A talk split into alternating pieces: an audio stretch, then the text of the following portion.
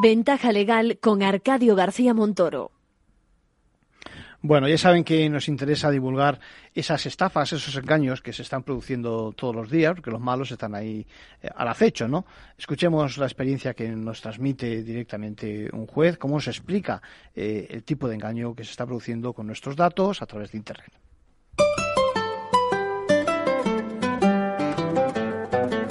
La estafa de la semana.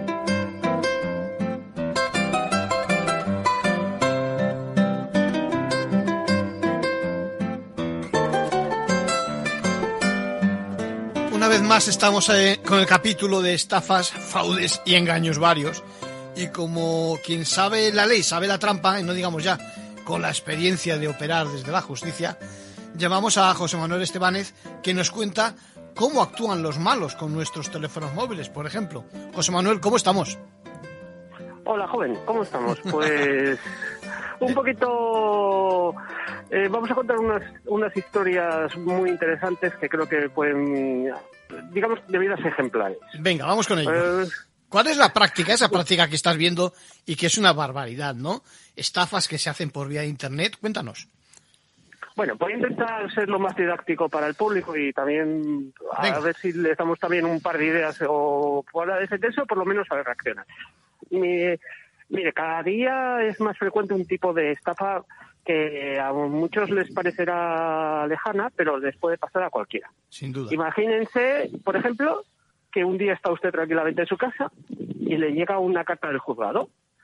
Y en el que, por ejemplo, una financiera, un de estas de créditos rápidos, le acaba de presentar un procedimiento monitorio, que es un proceso civil, en el que le reclama mil pesetas, mil euros por haberse pedido un crédito para comprarse un teléfono móvil. Y Y, uno- usted se queda cuadros. Y uno ni idea, claro.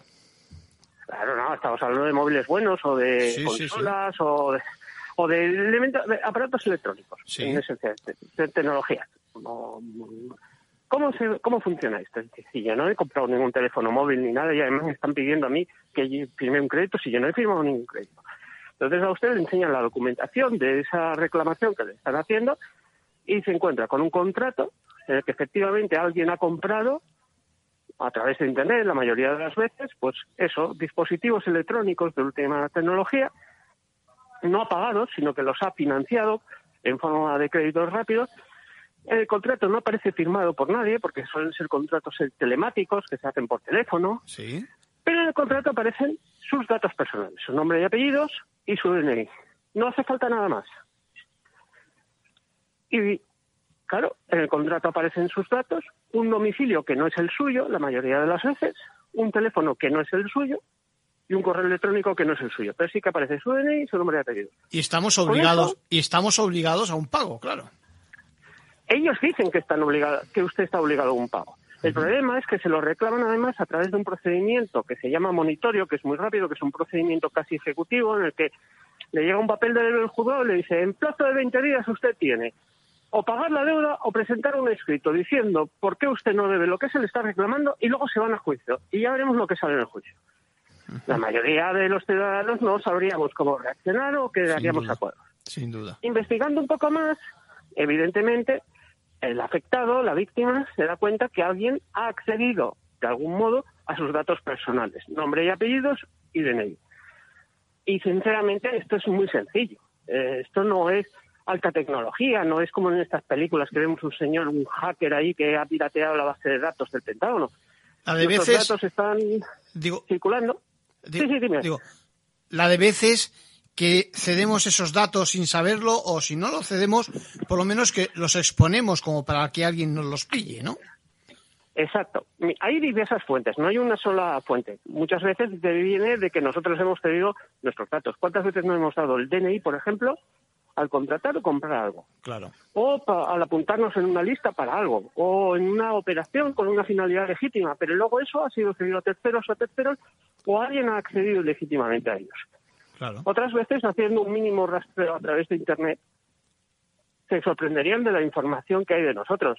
Mm, Voy a proponer un ejercicio a, a los oyentes y creo que les puede, quedarían sorprendidos de los resultados.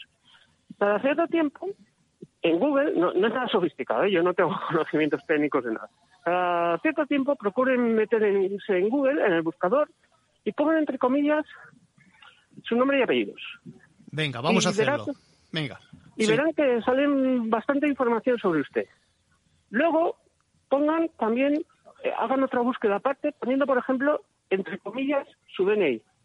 Y verá que saldrán también información sobre su DNI. Quedará sorprendente. Otras veces pongan su número de teléfono y también saldrá.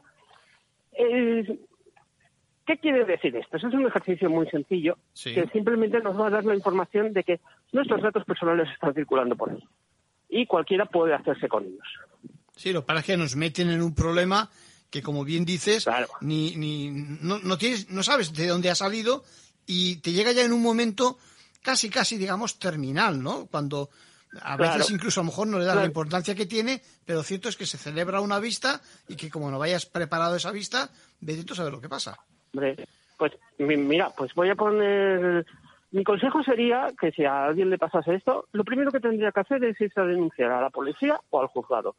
Y luego irse al juzgado de lo civil, donde tiene ese proceso civil, y pedir que se suspenda porque acaba de denunciar que a mí me han falsificado o, se- o han usurpado mi identidad, por lo menos para paralizar temporalmente mientras se investiga esa estafa o usurpación de identidad. Sí, porque el problema Para- que el pro- digo, el problema que apuntabas es fundamental, el procedimiento monitorio es rápido y como no tengamos cintura, eh, las defensas son escasas. Claro, entonces es un... Por eso hay que tener reacción rápida.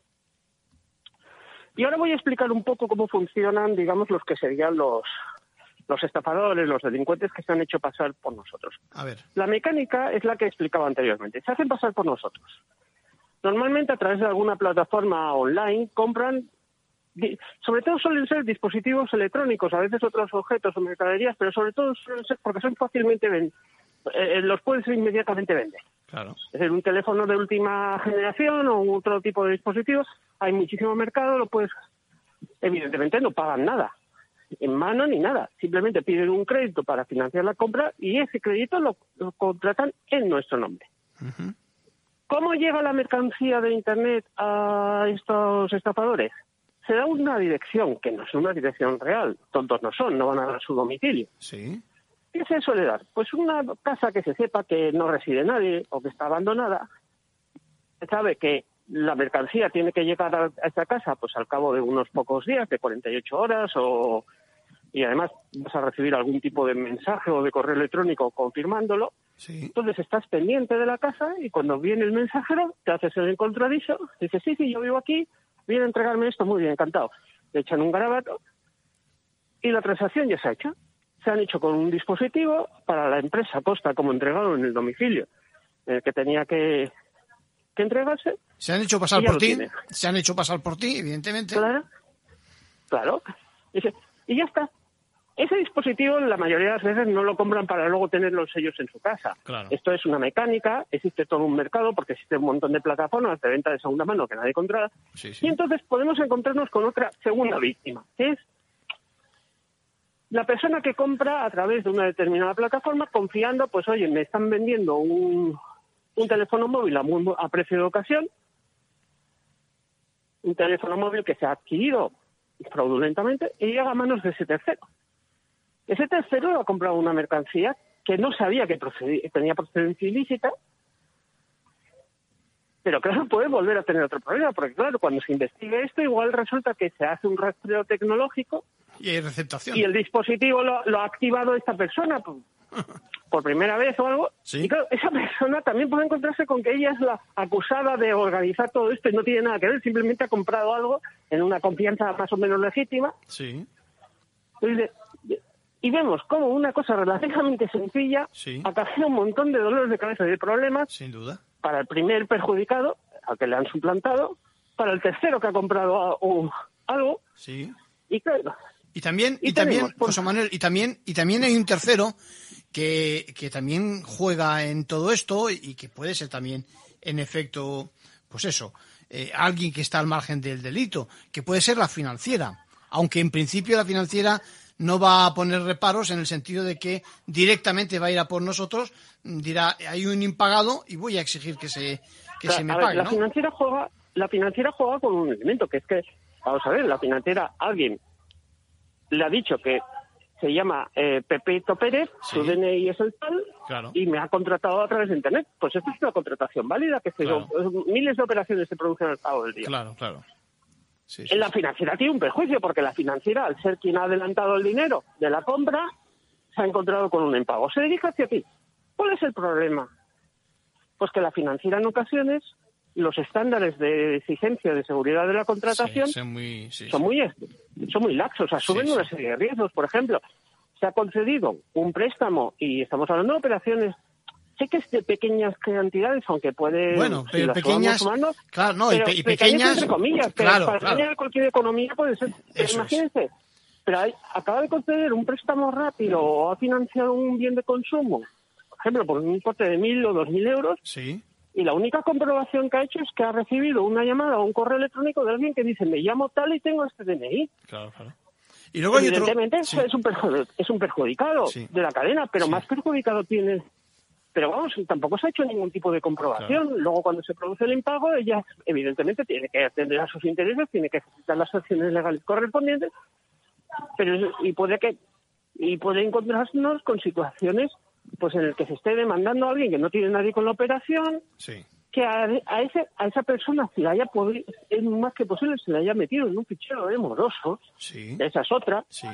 con lo Eh. cual esa persona para que la saquen del fichero de morosos primero tendrá que solventar el conflicto, tema de la sí. primera reclamación Sí, sí. y luego se puede encontrar con una demanda de protección del derecho al honor, la financiera, en el que diga, oiga, a mí me metieron en un fichero de morosos en una operación en la que yo no tenía nada que ver Claro. y me tienen que indemnizar también por un perjuicio a mi integridad moral. Hay, hay otro tema que, que sobrevuela seguro y es que el- el- la- las tasas, los intereses en, en la financiación, vaya, vaya usted a saber cuáles son. Es decir, que... Bueno, mira, ¿eh? Pero cuidado, cuidado, cuidado con esto porque esto ya no es un tema, ya no salimos del campo de las estafas. Las financiaciones de este tipo de productos, de, de productos al consumo, de determinadas tarjetas de crédito, de microcréditos, Sí, son eh, intereses que están por encima de los promedios de mercado. Claro. Son intereses altísimos.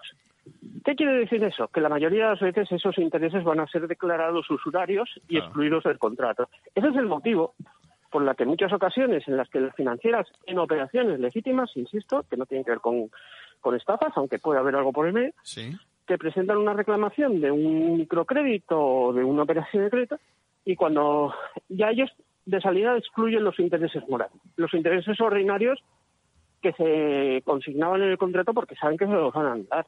sí, sí, Eh, sí. A ver, microcre- lo que se llama microcrédito o pequeño crédito instantáneo, a veces yo, yo he visto, mira, esto lo puedo decir porque lo he visto con mis ojos, ¿no? un 1% diario. Ujú. 1% diario. Eso es un 365 anual. Es una barbaridad. Sí, sí, sí, sí. sí.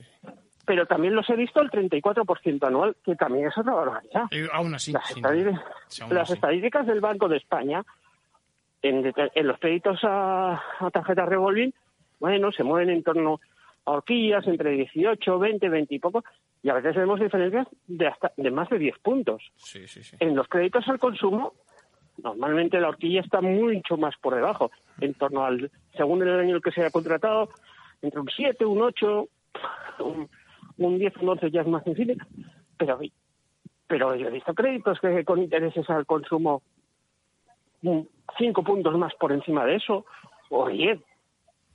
Esos serían, serían intereses usurarios o los niños de toda la vida, de la famosa ley Azcárate, que son 1908. anulados. Sí, sí, sí, sí, Pero claro, para el consumidor, para el que lo ha comprado el producto, ya es un Es una carga, que- sí, sí, importante. es una carga importantísima. Entonces, eh, José Manuel, entonces tenemos que avisar, estamos avisando precisamente de que vayamos con mucho cuidado con los datos que facilitamos. No ya con los que facilitamos al amparo de una declaración, con eh, protección de datos, etcétera, etcétera, sino los datos que facilitamos, pues yo que sé, en una relación mm, todavía más sencilla, seguramente sin ninguna sin ninguna cesión de por medio y que nos puede llevar a este tipo de, de, estafa eh, que está en el mercado.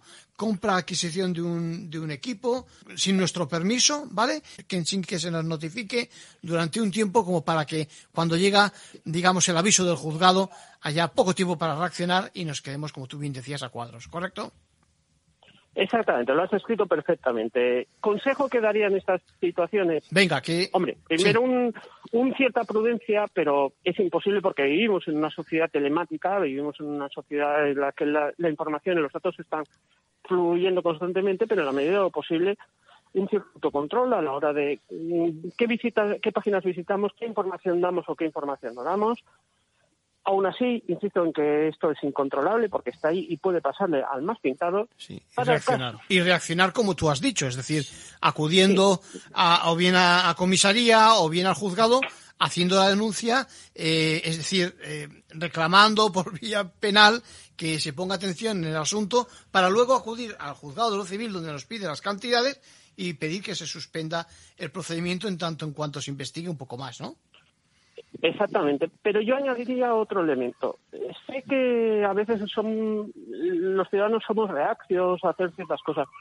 En estos casos yo también insistiría en la necesidad de, de, que todo ese proceso estemos acompañados por un profesional del derecho. Bien, sí, sí. sí. Pueden ser operaciones que por la cuantía o por la mecánica no sea necesaria, eh, por ejemplo, un monitor de menos sí, de 3.000 sí, euros no, no vas a necesitar de de, letrado, de, de letrado. Para presentar una denuncia tampoco se hace falta abogado y procurador. Ya, eh, pero... No puede presentarla, hay que... Pero, ¿qué pasa? De verdad que esto que puede ser, eh, incluso lo que decía antes, alguien igual no le da importancia porque dice, bueno, pues pago lo que tenga que pagar, me ha pasado mala suerte. Uno, no sabemos si luego puede volver a pasar, porque el que lo ha hecho una vez puede hacerlo varias veces. Sí, puede, sí. Haber, eh, puede haber utilizado esto en muchas operaciones, con lo cual esto ya no es así. Sí, Dos, tenemos que saber defendernos, porque sí, porque luego vamos a tener, hay esos embargos de de lo que decía de que alguien le incluye un fichero moroso. Igual alguien luego va a buscar financiación para algo que, que necesita para su, pues, para algo personal o algo profesional o sí. empresarial. Y, dice, y a mí me, oiga, que me acaban de decir que me niegan una financiación si yo toda la vida he cumplido. Pues sí. resulta que usted con sus nombres y apellidos está en una lista, en un fichero de, de, de solvencia patrimonial. Sí, sí, sí. Hasta que a usted le saquen de ahí, se arregle eso, igual ha perdido meses de, pues, de obtener una financiación o de tener otros tipos de problemas. pues simplemente todos los trastornos que supone el denunciar, el acudir a juzgado, el tener un problema un día por una cosa y otro día por otra. Sí, sí, sí. Eh, evidentemente no existe un bálsamo de fierabrás o una solución que lo que lo arregle todo, pero sí que creo que el estar acompañado por un profesional del mundo jurídico que, sea, que sea, digamos, quien vaya a pelear por nosotros o vaya a orientarnos y demás, nos permite de alguna forma atenuar el golpe de lo que supone esto. Sin duda. Que insisto que estos son un tipo de mecánicas de problemas en los que están pasando constantemente, que esto va en aumento y cualquiera que conozca un poco el día a día de los juzgados de instrucción de este país sabe que están llegando denuncias y atestados por este tipo de cosas, es verdad que al cabo de un tiempo, en una investigación y demás, muchas veces se descubre a los responsables. Y, sí, ya, pero mientras y bueno, tanto. Se, se deshace, sí, sí. Pero mientras tanto hemos tenido muchos problemas. Claro. Y insisto que le puede pasar a cualquiera. A sí, cualquiera. Sin duda. Entonces, bueno, yo creo que ese sería el resumen. Muchas gracias, José Manuel Estebanez. Encantado de que nos traigas un caso auténtico, real y que nos previene a todos de, de los malos que están por ahí fuera. Eh, un abrazo. Pues sí. Un abrazo, Arcadio. Un abrazo para toda la audiencia.